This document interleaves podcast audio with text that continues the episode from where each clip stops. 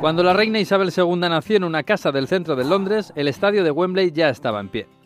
Hacía solo tres años que se había inaugurado con el pomposo nombre de Estadio Imperial y ya había vivido dos momentos históricos. El primero fue la final de la Copa de Inglaterra de fútbol, el día de su inauguración, en 1923. Bolton Wanderers y West Ham United habían congregado a más de 300.000 personas en el nuevo Coliseo y la policía había tenido que dispersar a la gente con caballos.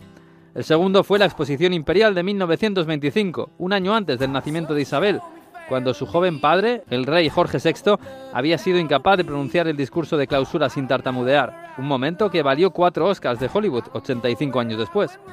El estadio es ya un símbolo del Imperio Británico cuando Isabel nace en el centro de Londres, a 13 kilómetros de distancia, porque el estadio nace rodeado de campos.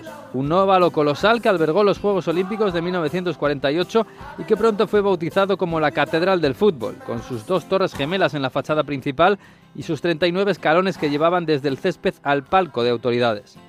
El 30 de julio de 1966, Isabel II, ya sobradamente reina, acudió a ese palco engalanada con terciopelo y un sombrero de gala. Inglaterra venció a Alemania en la final de la Copa del Mundo, en el famoso partido del gol fantasma de Geoff Hurst, de Charlton y Beckenbauer, de la invasión de campo segundos antes del último gol, en una prórroga memorable. El capitán del equipo, Bobby Moore, subió los 39 escalones para ver a su reina y recibir la copa de sus manos. Antes de tocarla, se limpió meticulosamente el barro y el sudor para no manchar los blancos guantes de la reina. Después llegarían muchas más finales, la Copa de Europa del renacido Manchester United, el principio del catenacho con el Milan de Nereo Rocco, el Liverpool multicampeón o el Barça ganando su primera Champions con el gol de Kuman.